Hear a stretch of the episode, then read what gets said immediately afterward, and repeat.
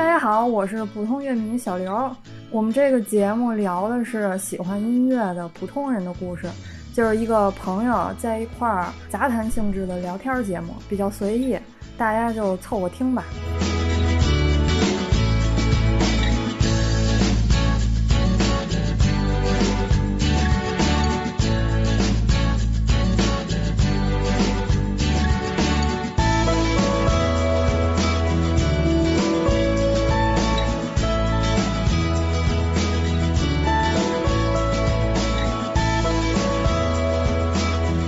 找的这个朋友是个金属乐迷，老鲍，啊，他是我哥的发小。因为喜欢金属乐，所以在零三年的时候就决定去挪威留学，然后就一直待待在那儿，待到现在，快二十年了。然后呢，后来我也去北欧上学，就经常去奥斯陆找他玩去，就开始了我们俩断断续续的十年左右的友情。啊，今天这期节目主题跟金属乐有关，就但凡你听过一两首金属乐，你就能感觉到这在各种音乐类型里面算是比较重口味的一种，包括它这个器乐的噪音密度、强度非常高。我们说金属音乐都叫重型音乐，还有它这种呃唱腔比较歇斯底里的唱法，好多人一般大众第一次听都受不了。甚至有些人会觉得有这种生理不适，但是咱们这个节目名字是叫普通乐迷嘛，就聊的不是呃音乐，其实是聊的是乐迷本身。那就是一般金属乐迷啥样呢？呃，刻板印象里可能会觉得，要么就是那种钢铁壮汉猛男骑重机车，要不然就是那种从头到尾一身黑，然后还画那种。呃，哥特烟熏妆的那种特别怪的怪人，那其实呃，老鲍不算特别典型，不符合这些刻板印象。他除了一年四季都会穿一件黑金属的黑色的 T 恤，然后留着大长头发到到腰之外，其他时间他是一个特别特别低调、特别特别内敛的人。然后本身也挺细致的，然后在挪威的工作是一个工程师。啊，他马上六月又要回挪威了，所以我想就趁着他走之前，赶紧先薅过来，先录一期。啊，行，那咱们就开始吧。老鲍，你先介绍一下自己。那我我要说自己的真名，我就不说真名了吧？我就说可以，我我就对你想让我，我就可以说，我可以说我的艺名，你可以叫我原始黑色，因为我那个好多论坛的 ID 都叫原始黑色。原始黑色，原黑。不是，就是就别简称了，就是就就就是就是原始黑色就行了。因为这这个 ID 是根据那个黑金属的那个当时比比较流行的那种原始黑金属。我是说老豹，就是我说老豹，可能大家都不认识，但我说原始黑色，可能很多人都能听过。不然我怕我中间漏嘴。但是你这个你这个是要上是要上就发到网上上上节目吗？还是没人听？没人听，放心。你怕谁听见？你就说。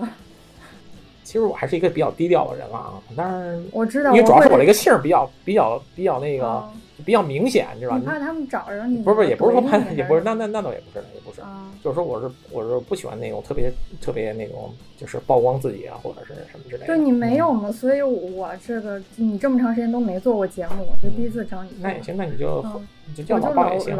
嗯。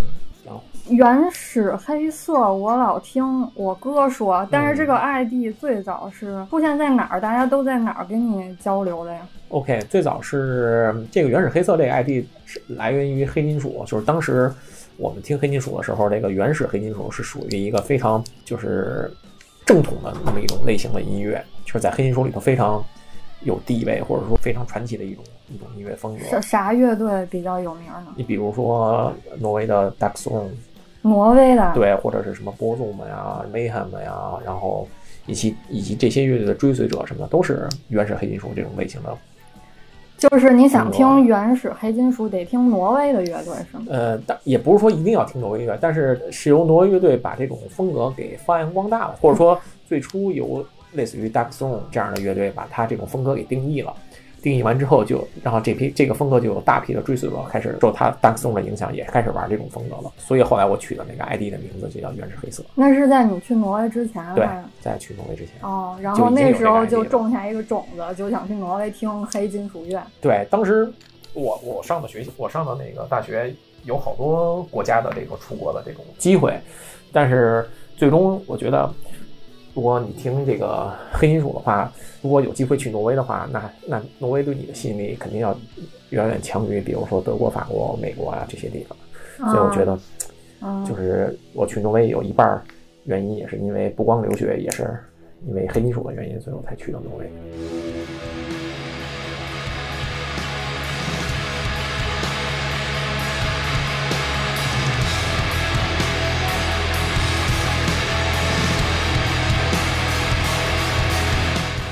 这期节目可以谈到你哥吗？可以啊，因为这个，你这第一个问题怎么喜欢金属乐？就是当年还是有你哥，正好是那时候我们上初中了。初中那是九二年跟九到九五年，一九九二到一九九五，正是中国摇滚，呃，就开始爆发的期间。三十年是吧？对，现在不都二零二二年，三十年前。对。那这摇滚是摇滚，金属是金属，是一回事吗？那时候。但但是但是你听金属是从摇滚开始的呀。就是先从你，先从你听摇滚才开始，逐渐你不可能说一个人，你之前还听小虎队，然后你明天突然就开始听金属了，那你你接受不了。没有这样，对，没有这样，就没有人就是一开始我什么音乐教育都没受过，我上来就听金属，没有。不是在在，我觉得在中国是没有，就是在外国不排除这种可能性啊，但是在中国大陆我觉得是没有的。就就比如说，即使说你之前没有受到任何音乐教育，然后突然有人有一天有人给你拍米他一个，是吧？你之前可能听的都是什么？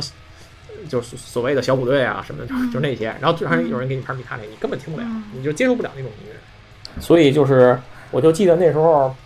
唐朝一，唐朝一不刚就是唐朝刚发那个专辑嘛，就是第一张专辑。那个时候就是给现代人，就都市也不是说哎，就是都市人吧，也不是就就北京人吧，或者说能听多少喜欢听点磁带的人的那个冲击是非常大的。因为我那时候我小多少听点什么，就是都多少喜欢听点流行音乐的人，因为你不听流行音乐的，他肯定就更不听那些东西了。但是我就记得我小姑就是，她就比较喜欢听流行音乐。她她我小姑她辈分比我大一辈，那她年纪只比我大四岁。然后所以那个时候我就记得去她去他们家还能听点小虎队的歌什么的。还有一次我就记得她来我家。然后那时候我正好买了一盘那个唐朝一的那个专辑在家听，然后他说你在家听唐朝一，然后我说怎么了？他说唐朝唐朝简直就不认听了，鬼哭狼嚎什么之类的啊。但是我就记得，的确那时候我听唐朝，就唐朝给我带来的冲击力，就是已经远超于小虎队啊什么那些，就是而且已经超过 Beyond 了，因为那时候 Beyond 我就觉得已经算是。就开始有那个接触，就往摇滚那个方向开始走了。你说的冲击力是指，就是一个是指一种你前所未有、从没听过的一种音乐没听过新鲜，不光是新鲜，而且就是它完全超出了你对当时音乐的认知和理解。但是你不反感这种，不觉得它是噪音？我当然不觉得，但是我觉得特别牛逼啊。那其实是这叫什么？金属乐选择了你。对，就是就是差不多吧。就是说你。首先，当时我就记得我在那音像店看着唐朝那个大海报，就几个人都是大长头发，我就觉得特别。我那会儿能摆这个出来。对，就是就是因为音像店每个不管是歌流行的歌手还是什么乐队啊什么的，就是你你找新发的时候，你不都有那种宣传的特别大的海报？但是你看那几个人的唐朝那几个人大长头发的那种样子，你就觉得特别受震撼。嗯，然后你也留了大长头了。那时候到去年，那时候当然是不行了，但是后来起码上了大学就开始。那我大姨给你削了。留留留留，对。对他被大姨给削了。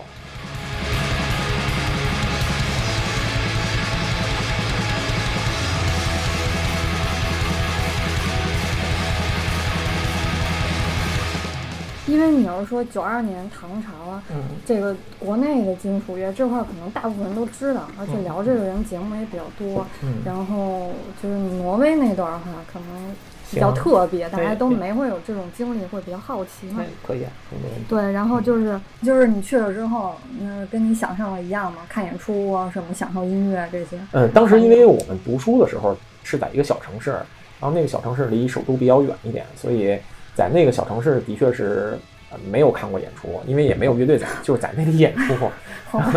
但是就是说，呃，可能会有别的风格的乐队有演出，但是的确是没有黑金属乐队在在在那里有演出。然后，但是学校里的确有一些挪威人是黑金属的乐迷。我的那个其中一个挪威同学，他的哥哥其实就是在一个挪威的黑金属乐队里头，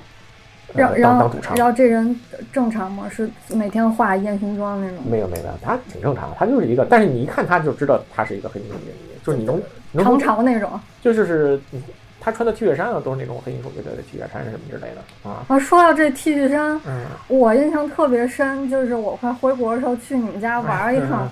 然后你刚搬家，你家嗯什么家具都没有，然后我过去连床都没有，我们睡地上。嗯但是你家就是客厅一个大柜子，宜家那种四格，摆了一排，里面全是黑金属、黑胶碟。然后柜子里你还给我展示那黑黑金属乐队的 T 恤，一件儿一件儿叠着，巨整齐，能能有几百件儿吧，跟优衣库似的。反正呃是上上百件，几百件可能还没那么多，上百件应该是有啊，的确是。那个时候你你来我们家做客的时候，正好是我刚搬进那个房子里的时候，就是的确家具还不是特别多。我记得你和你那个朋友一起来我家，我还给你专门找了一个那个大床垫儿，是啊，铺在那个地板上，你们睡那个啥也没有，就得先把这些周边先给搬过来归置好了。对，因为那个时候我在搬到这个房子之前，我我都已经有很多那个收藏了，然后就是搬家的时候，光那些黑胶唱片搬来搬去的都已经就极其极其累，就是因为当时那个挪威他们那种搬家的箱子是一个特别挺大的箱子，啊你要把那个大箱子装满黑胶之后，你一个人几乎就是你很难把它就特实，对，特别实诚。就是你，我作为一个男的，我可能能还能搬得动。你要是一个稍微没那么大力气，或者女生，你根本不可能能，你就不可能把那箱子从地上抬起来，特别特别沉。有几箱啊，大爷？我靠，那几箱那都得十，我觉得至少十箱得有啊。你是每张都听过吗？当然不可能说每张我都细细听过，但是啊每张我大就是大概我都听过。但是可能有些唱片肯定我是反复听了很多很多遍，但是有些可能只是没有听那么多遍。啊，然后就是这些唱片是你大概这二十年攒下来的。差不多吧，就是我收黑胶唱片，就是绝大多数都是去了挪威之后才开始收的啊、哦在国内的时候只是收过个位数的几张而已。啊哦，我想对我比较好奇，就是国内首先卖黑胶的店就特少，就是卖金属黑胶肯定就更少了。你去那边是店特别多，还是都去演唱会上买啊？呃，首先就是在我出国之前，国内首先就没有专门卖黑金属黑胶的唱片店，你最多只能买有这种买黑金属 CD 的唱片店是有的，或者说从那个分销商那儿可以买到，但是没有人是经手经销这个黑胶唱片的，所以当时偶尔有几张黑胶唱片，我那黑胶唱片都是海外的这些朋友帮就是带回来的。然后后来我去了挪威之后，你就开始帮别人代碟了。就是我不光帮别人，就是首先我是先自己收，然后啊才开始帮别人代碟。然后因为在你在你在欧洲嘛，你买黑胶碟就是便宜，也不是便宜，就是相对来说好买吧。啊，就是你可以从各种那个各个国家的 mail order 上的，或者各个厂牌的那个 mail order，或者是呃分销啊 dis distro 下单，你就可以直接买，哦然后他给你邮寄过来什么之类的啊。所以就是起码比当时在国内买这种黑金属的黑胶唱片要方便很多。明白？你嗯贵吗？呃，当时的价格大概都是在十欧到十三欧一张的的价贼格。便宜啊！但是在那那那可是二十年前的价格，就是在当时你也会觉得就是比 CD 还是稍微贵一点点点啊。你主要是它的邮费也要比 CD 贵，因为很多 CD 如果你买的特别多的话，他们你可以选择把唱片 CD 的盒儿去掉，嗯，然后就是只给你发那个本儿、皮儿、底底底皮儿，还有 CD 碟碟片，这样包装下来之后，首先它体积小，然后重量也轻，给你邮寄过来，其实没有很多的邮费。唱片的盒儿是不就是一个纸壳儿吗？不是 CD 盒，就是那哦种 CD 塑料盒。哦，CD 盒。但是黑胶唱片是没办法做到，就像嗯 CD 似的，你可以把它的外壳都拆掉，就减轻重量这种。而且黑胶本身又又又大又是一个特别大的盒，所以那个嗯黑胶唱片的邮费还是还是挺贵的。哦，就是那个时候，你买一张都至少得是，要是从德国买一张的话，至少得是八点六欧，我记得是的邮、嗯邮费。那你买个大概八点六欧，最多能支持你买个两张到三张就到头了。你要四张的话，基本上就得就得到十二欧左右的邮费了。嗯所以那时候买唱片都是按照邮费来，就是买这个 这个邮费的最大最大上限的那个数量的那个黑胶唱片啊，就是你怎么着也多挑几张呗啊。啊，明白明白。嗯，那你这买了这么多碟，是不是马上又得买黑胶的唱片机呀、对我当时买唱片机，就是我刚开始工作，正好那个就有有有工资了嘛，我就立马从德国购买了一个其实是松下公司的那个哦 Technic 的那个嗯，那这种机器它分你是听金属的黑胶还是流行音乐黑胶不？，它其实它其实不分你听什么种类的那个黑胶，它主要分的是，呃，黑胶机的黑胶机主要分成两种，一种是直驱，一种是皮带驱动的。直驱主要是用来为了用来让那个 DJ 可以进行搓盘的那种那那种那种机器，哦，然后那个皮带驱动的主要是为了欣赏音乐的，但但不是说直驱就不能欣赏音乐，就是直驱只是比皮带驱动更花哨一些，就是它更能让你让那个 DJ 做出更多更种更多的那种黑胶唱片的音效。哦你比如说搓碟就是就是一种音效，比如说你用 CD 听音乐或者你用磁带听音乐，你很很少能让 CD 或者是磁带倒着转，就倒着播放哦对吧哦明白明白。然后反复这样就就会就会出现那种就是打碟搓碟那种滋滋滋滋滋滋滋滋滋滋那有这种在家也搓呀，对，不是，但是就是我当时，我当时因为我比较喜欢直驱的这种方式，啊，所以我就没有买那种皮带驱动的那种。那那那像北欧的夜店，难道他们会用那个金属的唱片来搓碟、呃这种就？不好这种就不好说了。就是我觉得就是不排除这种可能性了啊。就是说，如果他们他们想要这种风，因为我我我其实不太喜欢去夜店里嗯，就是这种场所。但是我觉得他们如果想做想做到这样的话，其实是完全可以做到。他可以完全放一张金属碟，嗯然后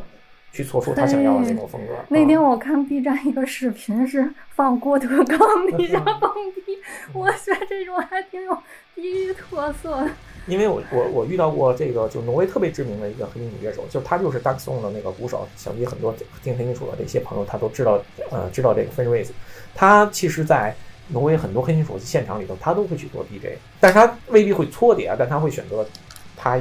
认为不错的一些唱片，他会在这个开场之前啊，或者是乐队这这个乐队下去，下一个乐队上来一个中间的这个间歇，放一些他觉得认为不错的那些金属音乐啊之类的。嗯就是挪挪威听现场的金属演出的话，中间还有专门的 DJ 不是说每每个现场都有，但是哦有一些现场就是他会去、啊去客串一下 DJ 的这个角色。哦，那这个就是跟挪威听现场的感觉，你觉得跟国内差别大吗？其实没那么大吧，但是我觉得挪威的好处可能在于，我觉得挪威人可能相对来说更加安静或者平静一些，然后就是不会砸吉他什么就不是。就不是就是说，从乐迷的从那个现呃现场乐迷的角度上来说的话，就是不会有人特别特别的疯狂，当然肯定是会有人甩啊啊或者什么之类的啊，但是他甩的那个程度或者是那什么，又不像国内那个现场乐迷就是特别疯啊什么之类的，哦嗯。然后会有很多人喝酒吐之类的。呃，也没有，就因为哦大多数挪威人的酒量还是可以的。就是说，我我我我就是就是，如果你只是看演出的话，我还真没见过有人吐的。就是除非除了那种专门去夜店喝酒，就是专门去酒吧嗯去喝酒的，可能有见过有人吐。但是你只是看演出的那个场所，我还真真没怎么见过有人吐。就是他们看演出，看完完回家恢复正常，各各自干各自的。大概是这样啊。而且大多数乐迷还算比较，我觉得还是比较正常的啊。当然你是见过什么不正常的乐迷吗？也不也不是说不正常乐迷，就是就是说，你不会有那种就是专门在那个场子里头捣乱呀，或者是那，而且对挪威其实场那个场子里头最重要的一，就是我觉得相比国内啊，最重要的一个好处就是它的安保人员非常负责任，就是他一旦觉得有人已经喝多了，啊神志不清，或者说他他的举止已经非常呃不自然了，这个安保人员就会把他给带出去，就不会不会让他留在场子里。但是国内就是我虽然在国内看的演出不是特别多，但是我在国内几个场子看过之后，我觉得国内场子是没有安保人员的。对，好像就几乎是没有几乎是没有，就除了特别特别大型的场子之外，就嗯一般能有金属演出的那种场子是是你你根本看不到安保人员。那这么说的话，那边那种音乐节就连着好几天那种，是不是秩序也特好？对，就秩序还都是非常不错的，就是专门有一批安保人员来来负来负责。比如说你在现场的时候，你看到有人把人架起来，一嗯一个人坐在一个人的肩膀上，嗯那个安保看见的话，他会立马让那个人下来。如果你不下来的话，安保就过去了，就是让就是强就会让你强行下来，他不会让你让就那样一直就是有那种危险的哦，就是危险，对危险的动作，或者说容易产生危险的那种动作出来。哦嗯。那你看的这些演出都是多大的场子？都有，就是小到那种特别小的乐队，大到那种大型的体育场了，三五十人那种？三五十人的也有，然后上几千人、上万人的也有。嗯，就是我之前刚去北欧的时候看他们那块儿的金属音乐节，嗯，感觉十个乐队十个全都是那种国际大牌儿，对对对就是你感觉做梦你都等不到他来北京演出的那种乐队，然后你跟那儿就能一口气儿全看了，没错。这个尤其是就像你说的话，festival 嗯、就是那种大型音乐节，因为你能上大型音乐节的基本上都是大牌乐队，哦，就是就是就是至少大型音乐节它起码得有几个大牌乐队坐镇，你知道吧？所以所以音乐节的这个呃艺人的这个呃名气要比那种小场子的名气基本上是要大很多。你像我第一次看 Big Four。Big Four 就是 thrash metal 的四大四四巨头，哦米米塔利克、Slayer，然后哦麦克戴斯和 Anthrax，嗯，就是在瑞典的哥德堡看的。哦哎，嗯，米塔利卡是美美美国乐队，对这四 Big Four 都是嗯都是美国乐队。哦，都是过去的，嗯，对他们专门过去就是整个欧洲巡演。去我去德哥德堡还是看过几次演出了，有一次 Andrew Rich 还有 Enforcer 演出也是在哥德堡看的。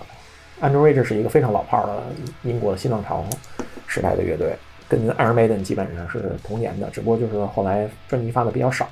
但是它的地位还是挺高的。嗯，哎，那这些乐队现场演出的水准怎么样？我觉得还还是相当不错的。这些老老牌老乐队、老炮儿乐队的话，现场水准都是没问题的。而且还有一个好处就是在欧洲看同一个级别的演出，就同一个乐队的这种哦级别乐、级别乐队的演出，要比国内便宜特别特别多。大概是这一天票得多少？这个大概的票价应该是国内的票价的一半儿左右。就是我到目前为止，我看过单场就不算音乐节的好几天的那种的啊，就是单场单场演出的这种票价最贵最贵，就是曾经有一年应该是二零一零年还是二零一一年左右，Iron Maiden 的一次演出，当时的票价是八百，啊没到九百多，就将近九百多维克了啊。然后合人民币当时可能一千多块钱，这是我看过最贵的了，已经是。嗯那但其实平常 Iron Maiden 平常的价格就是在六百六百到六百五十克朗左右。哇，你记得这么清楚？对，因为它的票价特别稳定。Iron Maiden 我看了好多好多次，每次票价都是六百多克朗，就只有只有那一次我不知道为什么是是是八百多克朗，就是就快到九百克朗。那次我还觉得还有点小贵，到后来。然后你我比如说我看 Slayer、Metallica、麦戴斯，就这种乐队来到国内或者 Iron Maiden 什么的来到国内，至少最便宜最便宜的票价都会都得是一千多块钱。我就就哦我感觉啊，就但是你在挪威，就是在不光是在挪威，就是在整个欧洲和美国，就这些这些乐队的最基础的票价都不会特别高，就几乎就是在五十到六十欧左右，大概就是那那你是每年都能有机会看到这些大牌儿？都每年都会有这些哦大，就是嗯，刨去现在这两年特殊疫情那种特殊情况嗨，之前你每年你都会能看到哦各种各种各种各样的大那国。内那人家好几年来一次，可不得捞你一回？对这没辙。但是这对这个的确是的确是有这种情况啊。嗯但是我我也之前看过一篇文章，就专门讲这种就是国内和国外这个艺人的这个票价，因为其实票价并不是乐队定的，嗯。就是乐队可能只是说我要一个我要谈一个总的这个啊收入和一个、啊和一个比如说那个票房的分成啊什么之类的，但基本上是因为国内这种特殊情况，就是很难邀请到这种大牌乐队来来中国，所以造成了。就是大牌乐队来中国演出，这种资源是非常稀缺的，所以这个就是演出的承办方，他是一定要大赚、啊大大赚特赚一笔，所以他这都能理解。对，就是你你不来看，那你可能你多少年你都看不上一次，嗯所以所以他定了一个非常高的票价，也是就是就吃定了乐迷，嗯就一定会来会会买单啊啊。对，哎，那这四大巨头现在还去挪威、瑞典什么的演吗？演啊演，还在演吗？这个马上六月份六月五号，麦克戴森要要要在挪威演，嗯，你还去看吗？我来不及了，我这个要是来得及，来得及，我肯定会看的。然后哦 Iron Maiden 是六月二十五号。二十四号还是二十五号，就在挪威演，那你这个看演出的频率，一年得几次啊？非常高吧？我觉得至少就平均下来，我一个月至少要看一个，至少看一个我非常喜欢的乐队的演出，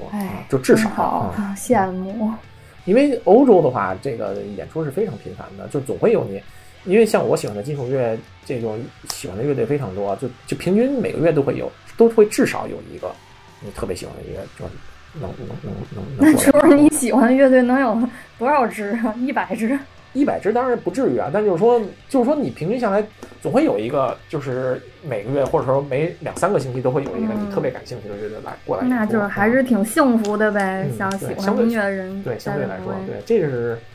我觉得留在嗯一一直留留在欧洲的一个非常好的好处。嗯，那你就是看演出看了二十年了，你觉得这些演出现场有什么变化嘛，因为国内现在很多音乐节弄得花里胡哨的啊，又弄多个舞台啊卖啊周边啊、对市集啊什么的嗯，他们玩这些吗？其实周边周边这些东西一直都是正常的，就是有有乐队卖周边什么都是非常正常的一一嗯就是在现场卖吗？对对，就是就是在现场哦卖周边，是一个非常正常的情况。然后你要说演出的话，我觉得没有什么，就是十年前的演出跟现在的演出并没有什么本质上的 舞台上的特别变化的区别啊什么之类的。但是至少我看过的这些大牌乐队的演出，他们的舞美都是非常棒的，绝对会让你认为你花的这个票价是值、是是值是值当的。哦对，这个我觉得是就是欧美职业音乐人哦或者艺人的，就是他的怎么说呢？这应该是他的职业道德。嗯啊，明白明白。说到这个职业道德，嗯就你之前跟我说，他们卖自己 CD 的时候，发行的时候还会把谱本儿一块儿给发行出来呃。，对，这个要看乐队了，并不是每个乐队哦都有谱本儿。但是我的确见过，呃，一两个乐队它是现场是有谱本卖的，比如说，呃，一个美国的那个后黑乐队叫 Death Death Heaven，就是他们有普本卖；还有一个是也是美国的，叫呃是前卫激流金属的，前不是前卫前卫死亡金属的一个巨头叫呃不是那不是美国，那是加拿大的，sorry，叫哦那个 Voivod，他说哦他们有就是他们也有普本卖，呃就是不是现场卖，网上呃就是？对，因为他们只要有普本卖的话，甭管是网上还是线上的话，你你都是有渠道可以买到的。嗯因为他们甭管是什么渠道，他都会卖的嘛。他只要做出这个东西呢，他就哦不会说只是现场卖，别的时候不卖。也其实也是只有小小部分的乐队会把谱本给你，是吧？呃，对，会有小部分的乐队嗯就愿意去做这个事情啊。哦嗯嗯，这个挺好的。嗯我就想起来之前我们不是老做这种历史文化类的线上课嘛，嗯，然后就老有人问，那个你们老师 PPT 能不能发过来？然后啊大部分老师都不给，就不愿意。对对对，然后就就只有一个老师，我挺喜欢那个老师，他就说给啊，随便给。我做这讲座不就是为了让他们看吗？让他们嗯知道吗？嗯我就一下就觉得这老师格局不一样对对，就是你做这个事儿，你就要传播知识，就嗯，多一个人看你这事儿，就多一份意义。对，然后就觉得给普本这事儿也特好，我就自己也想买一个，嗯嗯，留作纪念。然后他们还会有什么比较奇特的周边吗？嗯，比较奇特的周边一般都是签名的海报、签名的 T 恤衫，尤其是以 Maiden 这样的乐队，他们每个国家都会有都会有一个现场，或者说有些大国他可能会巡演个两三天啊什么之类的，或三四天什么之类的。啊但是像 Maiden 这样的乐队，它的那个现场 T 的设计是跟这个国家的文化有关系的。等会儿现场 T 这是什么概念？就是说他在现场，就是他这次现场会有一些专门为了这次现场而设计的啊 T 恤衫，哇，而不是而而不是就是永恒的老是那几件儿，你知道吧？啊，所以，而且他每次这个现场的这次现现场设计的 T 恤衫是一定跟这个国家的文化有关系的，会卖的很贵吗？不是会卖的很贵，而是是非常有特色。啊，你就比如说，Iron Maiden 在挪威，就是挪威、丹麦和瑞典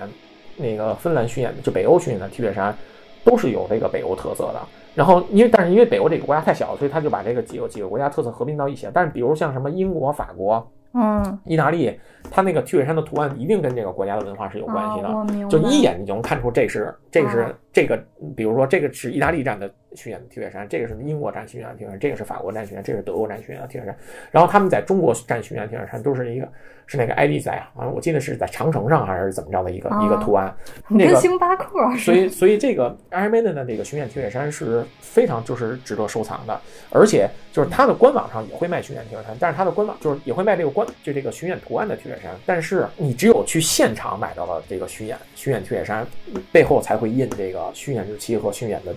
那个国家和地点，哦，官网上买到了背后都是不印的，你只能买到那个前方的图案，明白。所以就是说你能看到的背后有那个巡演日期和他一定是这个月你就是亲自去现场，或者说他有一个人亲自去现场给帮他就是帮他买。那那这应该挺难抢的呀？呃，反正如果你去现场去的早的话，你还是能买到自己的号的哦。但是我我我也听朋友说，就是因为。呃，举那个中国站那个呃承办方当时低估了那个 Iron Maiden T 恤衫的那个销量，所以他们就印的那个的确不多，那很快就被就被抢完了，而且抢完之后就是在 eBay 上卖的特别特别高的价格，卖有多少得？就一件 T 恤衫卖个一一百到两百美元，就是它原价可能只有大概三十五美元或四十美元大概左右的价格，哦但是你到网上，因为专门会有人收这种就是巡演 T 恤衫，比比如你会收这种吗？我可能不不一定会收，但是如果 Maiden 来挪威的话，我都会，我肯定会自己去买，但是我可能哦不一定是专门去收他们别的国家的那些的，但是他如果来到挪威的话，我一定会买。哦，就是说嗯这种现场的 T 会比就是网上能直接买的 T 价值更高、更难得。应该说更有意义吧，应该说更有意义，就是因为这个这个现场是你亲自参与的现场，嗯，嗯，而且是你你参加了这次的巡演，应该就是更有意义，你会哦觉得就是你。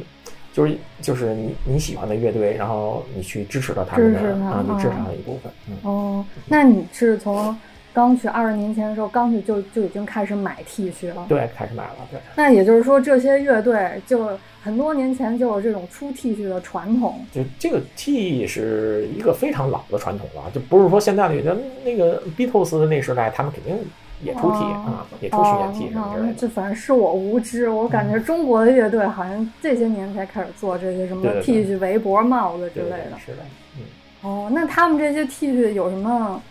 套路吗？就是一 logo。一般的话就是很少会有，就是就是当你呃乐队的牌儿没有达到一定风格、一定程度的时候，是不会有专门的设计师去专门帮你设计每一个站的那种那种 T 的话，嗯，一般那也也就是，比如说是你的唱片专辑的封面的那种图案啊，或者是，呃，或者是能有一个什么乐队 logo 的这种图案，哦就就算是不错了。就是他可能新出一个专辑，然后就同时出一出一个 T。对，出一个专辑封面的这种这种 T 啊什么之类的。嗯，哦，还有这种操作啊！你像比如像大牌的这种，呃，麦克戴斯啊，然后 Iron Maiden 啊、米塔利克这种，一般都会就是每一次巡演都会有一次，都会有一个，就整个这次巡演专门设计的，哦专门给这次巡演设哦，计的。巡演会有一个系列的。对系列的这种嗯这种设计的 T 恤衫什么之类的。嗯哦，那这个真的是肯定会买，然后也不一定会穿。对对对，所以你那一百多件儿应该也都没怎么穿过。我一百多件儿，我可能只穿了十件儿左右，就是我哦穿的十件儿可能也不是那种巡演 T，就是就是厂牌给乐队发的那种嗯 T 恤衫或者乐队自己印的 T 恤衫什么之类的。一般厂一般巡演 T 我都就是就叠收叠起来留着哦收藏嘛，就是你这个这个是吗？啊，这是那个你哥和我的一个共同的好朋友送给我，对，其实这是一件巡演巡演的那个，哦，上面还有歌单呢。对，不是哎，不是歌单，这是巡演日期和地点。哦。这但这个是一个 staff 的，这是专门给那个乐队的那个巡演的工作人员穿的是一个 staff 的版本。其实现在乐队可以学学啊，给 staff 专门定制。因为这是一个大牌，这比他那个这是大牌乐队，嗯所以他会有专门 staff。而且这是还根据季节定的嘛，这是个长袖，对卫衫。，因为你看这整个它整个是一个冬季巡演的，一月份哇到那个十一月份到一月哦份，八五年的。而且我还收过一收过一件 EMI 给 Iron Maiden 在挪威巡演的时候的一个 staff 的 T 恤衫，长袖 T 恤衫，那个特别珍贵。因为那个就是呃，Iron Maiden 公司是 EMI 嘛，嗯。然后 EMI 有一次是给 Iron Maiden 在挪威巡演，专门给他们的那个 staff 出就出了一款长袖 T 恤衫，然后那个后面还有一个 staff 的，就是专门的 staff 的标记什么的，那个特还别可以自己写名字。也不是自己写名，就是就是专门给工作人员。我就跟那个大白穿的那个似的，名字一写，彭于晏。但是那款还真是就是挺挺珍贵的，那个这是我哦还是比较那这我关心一下，这衣服好穿吗？舒服吗？挺舒服的，就是一个就是一个长袖的长袖衫而已啊。但是我觉得这真的是也是实用的。就是你可以穿，你日常是你日常穿它没有任何问题。行，然后然后这 T 恤全都是黑色的，是吗？对，大多数都是黑的哦，白色的也有，但是比较少。然后一般像什么红色啊，更奇怪的颜色的话，就就特别特别少了。一般乐队都喜欢出黑色和白色的啊，当然不排除你要是一个别的风格的乐队的话，可能会出一些哦就是色彩比较鲜艳的。那你们金属乐迷是不是在路上走着走着看，哎，你穿了一这 T 恤，然后哥俩聊一下？对会有这种可能性。一般金属乐迷，比如说你穿一个金属那个 T 恤衫，他也穿一金属衫，而且你俩这种风格比较接近，让你但是你俩不认识，走一照面的话，哦一般就是点个头或者做一个金属礼啊哎什么之类的，金就是对对，就是打个招呼啊，就是这种都会都会有的，嗯。哦，嗯，就只啊只出 T 恤，没有什么帽子之类的。也有那个，当然就是如果能出帽子的话，都得是嗯就是大牌乐队了啊。嗯，有了那个像挪威的那个 Mayhem 嘛，就挪威第一支黑金属乐队，现在还有钉子裤什么之类的，都都都有。对，钉子裤上印一个 Mayhem 的 logo，就是一般要出那种奇怪周边的话，你都得是有一定那个影影响力或者有一定这个地位的这种乐队了。嗯，行，这个周边先聊到这儿。然后我特别好奇，就是你听这些这么长时间了，但是你就没有想过自己弄一个乐队或者加入哪个乐队？我只知道你最近才开始练琴，这是为什么？这个这说来就话长了，因为我上，呃，我特别小的时候可能学过一阵大提琴，我的老师还挺有名的，然后。对我老师是中央音乐学院的，就正经的教授什么之类的，然后在就是在业界还是挺有名的。然后但是后来就是我学习可能太太早了，就那个时候我对音乐还没有任何兴趣，就是太早了。所以我觉得就是可能这个 timing 时间上没有搭配的好，就是我对音乐产生兴趣，可能是我大概小学三四年级的时候，就是我开始对流行音乐就。就产生一定兴趣了，但是那时候我学琴的时候可能是小学一二年级的时候，所以一二年级人还没琴大，对，人还没琴，那时候真可能是那琴可能比我矮不了多少，嗯，然后所以那个时候就是挺枯燥，又觉得没意思，然后就就就就断掉了。呃，后来等我初中毕业的时候，我就那时候已经特别痴迷于这个金属乐、金属乐啊什么之类的，然后我就说想买把吉他，想想学琴，然后我妈就。就不同意，说那个你要学琴的话，就是耽误你高中学习，考不上大学什么的。然后上了大学之后，可能当时就觉得，哎呀，这个学琴的黄金时期过了，可能也就就就学不了琴了。然后，但是这么多年，我一一直特别喜欢就是金属乐啊什么之类的。后来我就觉得，就是不弹琴一直都是我的特别大的一个遗憾，我一直感觉。后来我就觉得人生就是就不能给自己留。留这种遗憾。疫情之后的反思吗？不，不是，不是，在疫情之前，就是就是就是前前几年的时候，我觉得如果如果这辈子都不会弹吉，虽然我不觉得我可能能把吉他弹成弹的有有多好的这样，但是如果我完全不会的话，就是就是枉费了我喜爱这个摇滚乐或喜欢重金属这么多年。那这个乐队里面有主唱，有贝斯，有鼓，你为啥选了吉他呀？是因为我首先我对唱一点兴趣都没有。当你已经喜欢到重金属的这种流派的时候，你可能更加关注的其实就是器乐的表现。你上次跟我科普过，就是在重金属乐里面，可能唱的不是那么重要。对我就是大家都是关注器乐。对，因为器乐的表现力，我觉得就是就是你以流行音乐的角度来说的话，可能唱的确是要，嗯，唱功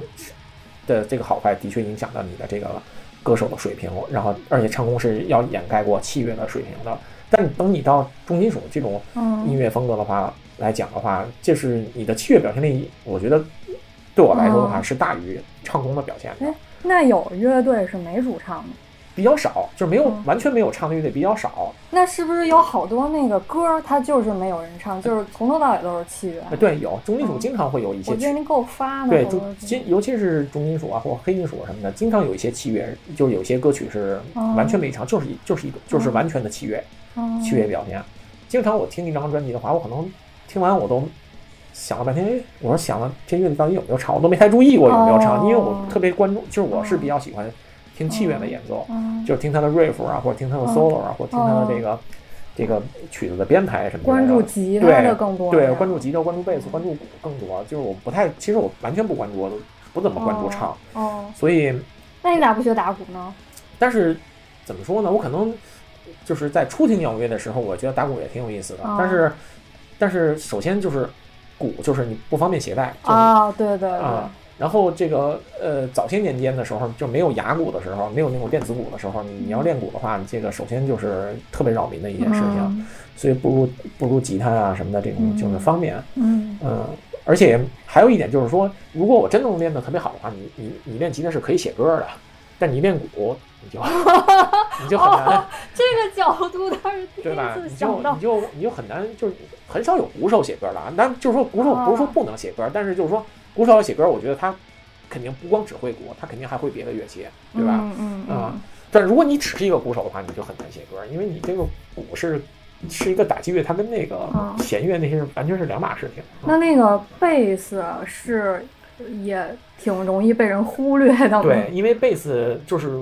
你让流行音乐的乐迷去听贝斯，听一首歌里面的贝斯的话，他几乎是找不到贝斯，找不到那个贝斯 line 的啊。你只有金属乐里，对，在金属乐里头，其实你仔细听的话，你是或者是他录音录音录的比较好的话，你是能特别清晰的听到那个整个贝斯 one 的那个全程的演奏啊。那贝斯算很重要的吗？相当重要，因为贝斯是也算是根基之一了。就鼓是一个，因为鼓是要打拍子嘛，嗯嗯，然后贝斯贝斯也是一个乐队的，就是那那贝根基贝斯手是可以写歌的。贝斯手其实他是可以写歌，你像哦 Iron Maiden 的歌就是贝斯手写的。哦，是吗？对啊，好多乐队的就是主脑都是都是贝斯手。哦，高手高手。当然，吉他不是说吉他手不能写歌，但是贝斯手肯定能写歌。就是如哦果他是正统受过音乐音乐教育，或者说他是正经学过的话，他还他是他是有写歌能力的。哦就是当然写的好坏是另外一回事儿啊，但是他是可以写歌。嗯，哦，那你这练了几年了？三年。练了有三四年吧，但前几年就也没怎么正经练，主要是最近可能疫情一年在家待着没事儿干，就是嗯练琴的进步可能是还是有些提高的。就跟着你放这个歌，跟着他弹吗？但是有我可能弹不了原曲的那么快，因为原曲的哦好多黑金属啊，或者是那种那种歌曲的，它的原曲演奏速度特别特别快。但是我可能还技术还达不到那么那么快的水准，可能会降个会降一些速度。嗯那你跟挪威这么多朋友，他们有没有就是想一块儿团个乐队呢？嗯，也有我认识的几个挪威朋友，就也是听黑金属的朋友，他们的吉他技术都比都比我强。是是说人人都会，也不是人人都会，就是我认识我有认识几个中国的那个朋友，嗯就是他们可能小时候都多少学过一些乐器啊什么之类的哦，而且都是女生，但是他们那个哦吉他弹的都是非常棒，非常棒的。我认识几个哦，我认识有有一个女生，她是那个瑞那个那个那个英国特别知名的死亡乐队，呃，尸体乐队的，就是铁杆乐迷。尸体。对，他是那个乐队的铁杆乐迷。他他小时候学钢琴的，然后他后来因为他特别喜欢尸体乐队，然后。他就自学吉他，然后翻翻那个尸体乐队的歌，翻的特别好啊。反正我觉得翻的还是挺不错的，就不显山不漏水，然后就是拿起吉他一弹，就是全是死亡金属。他们当地的人是是当地人就就更牛逼了，好几个同事就是不显山不露水。后来我才知道，都是什么，有的是那个金属核乐队的吉他手，那都出过两张专辑了。然后有的是什么什么硬核朋克乐队的什么主唱啊什么之类的啊，有的是什么别就是别的风格乐队的。我有一个朋友，他在他之前在一个挪威那边的一个银行工作，然后有一次他就跟他的朋友聊天，说说他他就说我就是说我有一个那个中国朋友是听那个呃听黑金属死亡金属的，然后后来他那个同事就说，我我们就是玩那个一个挪威死亡金属乐队的那个玩一个挪威死亡金属乐队，嗯。然后后来他说那这样，我明天我给你拿两张我们乐我们乐队专辑，然后你给你那朋友听听什么之类的碾压，啊，然后后来那个，但我那个朋友他不听这些东西，然后他就他同事把那个 CD 给他之后，他就给我，他说你听听，这是我那个同事乐队玩的那个专辑，我一听还挺牛逼的。哇，他那个同事签的那个签的厂牌还挺大的，签那厂牌是那个挪威特别知名的那个黑金属乐队，那个那个皇帝乐队的那个吉他手 Samos 的自己开的那个厂牌叫 Nocturnal Arts。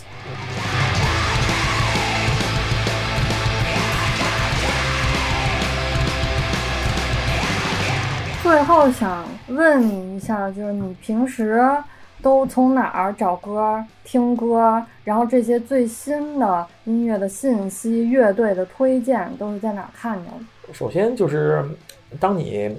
以前就是从各种那个黑金属厂牌或者 mail order 买唱片的时候，你就等于是加入他的 newsletter 了，然后哦他会固定给你推，就是发发这种 newsletter。这么传统的对对对方式，对，以前是以前的确是是非常传统的方式，然后后来等等有了那个 Bandcamp 之后，就是你就可以 follow 你的那个喜欢的乐队的他的那个 Bandcamp 或者那是啥？Bandcamp 是一个类似于呃每个乐队可以注册自己的那个 Bandcamp Bandcamp，然后你注册完自己之后，你就可以在在上面发布你的这是一个 app 吗？还是？呃对，它是一个网站，但也有自己的 app 啊，哦，然后就是等于是类似于你怎么说呢？它是我觉得国内没有一个跟这一样的东西，你知道吧？哦就是你知道最早的 MySpace 吗？就是 MySpace 是、哦是类似于 Bandcamp 的一个前身，但是那个个那个搞失败了，然后但是后来 Bandcamp 后期后期之后，就是成为众多音乐人的选择。就是首先因为是 Bandcamp 的这个给乐队的，就是抽成非常高，就 Bandcamp 哦可能自己只拿百分之十到十几的抽成，然后剩下百分之八十多的抽成都会给乐队，哦所以他的就是乐队就比较喜欢，就是他的抽成比较少。不管是你是一个音乐厂牌，还是你是一个乐队，你都你有自己的作品之后，你都可以先注册 Bandcamp。嗯你注册完 Bandcamp 之后，相当于你就等于是注册了你的音乐呃音乐产品了，就是你等于你的歌如果放在 Bandcamp 上，你事先放到看 Bandcamp 上，就是等于是这个歌就是你写的，就是你你有哦有你的这个署名权啊，或者是类似于这种。哦，就是大家可以在 Bandcamp 上听歌。对，大家可以在 Bandcamp 上听你的音乐作音哦音乐作品，然后也可以去购买你的音乐作品，还可以购买你的哦唱那个唱片和任何周边什么的都可以哦啊。这就相当于，就它不光是一个宣传，也是它的网店，就就就是它集哦宣传和网店于一体啊。而且它又是就算是呃乐队官方了这么对对对对，而且它哦它它整个这 Bandcamp 是一个大的平台，哦，明白明白明白，任何音乐人都可以注都可以注册自己的乐队的 Band Bandcamp 白，就是这个乐队界的小宇宙。对对对嗯对嗯，嗯，而且它的抽成就是比较低，所以还非常非常受音乐人的喜喜欢。但是这个前提是你得知道哪个乐队，然后你上去找。对，但是但是相关风格的乐队嗯他会给你他会推荐他会推荐，对，而且是同一个乐手的哦不同的乐队的分支，他都会推荐，然后他们演出信息也在这上面。对，他都会有的。嗯哦嗯，然后你就是这些新乐队，你就通过他的这些推荐发现的。对行嗯。然后特别神奇的是，一般我管朋友说你推荐了歌什么的，嗯他们都发 B 站呀、嗯 QQ 音乐、网易音乐。嗯你每次都是点儿 MP 三嗯发过来，要不然就是百百度链接网盘就过来，全都是那个原始文件。对对对你是你是就是每次都会把这歌全下下来吗？对对对，因为我是一个从磁带就开始听音乐的一个乐迷，所以我就是我，我觉得我我的那个听歌的方式是一个非常传统、非常一个 old school 的一个。你不能接受在线链接对，听我就我就不接受在线链接听音乐，就是我一旦喜欢某一。就是某一个乐队的作品的话，就是我不光要买他的实体，我也会下他的那个。当然现拥有他的音频。对，拥有他的音频，对，因为现在大多数就绝大多数的厂牌，就是你只要买他的实体，他都会送你一个那个 Bandcamp 的下载码，嚯，就是对，就是说他，就你都买他实体了，那他给你一个、哦这个是就就是音频文件，就就、哦就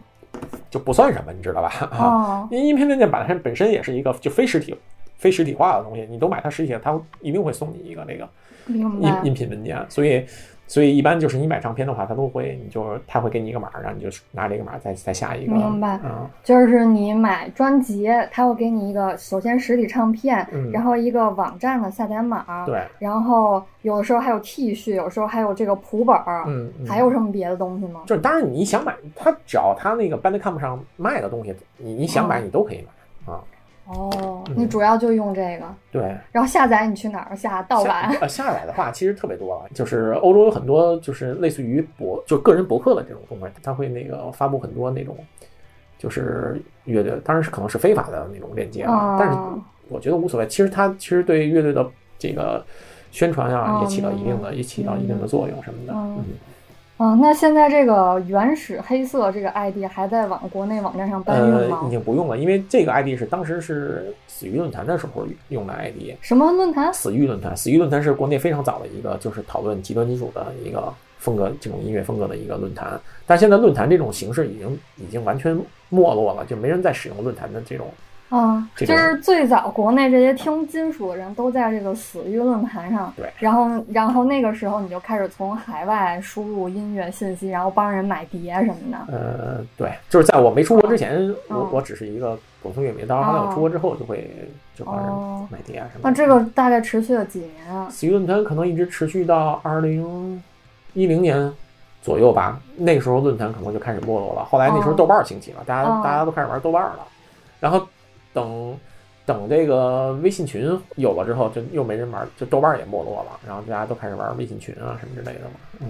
就是在微信群里还是能找着喜欢音、喜欢呃对，有金各种有有各种那个金属乐迷的微信群啊什么之类的，或者是厂就是音就是哦极端金属这种厂牌的微信群啊什么的。哦厂牌的微信群对，啊。嗯，或者乐队的微信群、粉丝群什么之类的。嗯。但是这个论坛还是持续了挺长的时间对的，最对早是对，它这个论坛就虽然现在是没落，但是它当年所起到的作用是不可明白，对对你来说，对你同时代的人来说，行。那其实大家现在获取信息方式更多、更方便了，嗯，就是也是个好事儿呗。你都不用搬运了，没错你随时都可以听到，别人也可以听到。对，嗯而且顺便提一句，死鱼论坛的那个当时的那个呃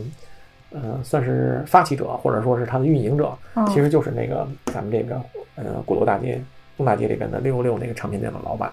六六唱片六六六六六六六六六唱片店六六六的老板叫王潇，嗯，那他现在是做自己的厂牌了吗？，对他做他有自己的厂牌，也有自己的那个唱片店，就在咱们鼓楼东大街这边，还是金属乐，还是啥都做？就是金属乐。可以啊，哥们儿坚持这么多年。他他还是比较坚持的一个。行啊，那嗯这个喜欢金属乐的朋友可以关注一下六六六唱片，然后嗯可以去网上挖坟一下，找找原始黑色，看他以前的推荐。然后现在想听新的音乐，就去这个班 Bandcamp，看对班看。好，嗯，我感觉今天差不多了，就先聊到这儿。好，谢谢大家。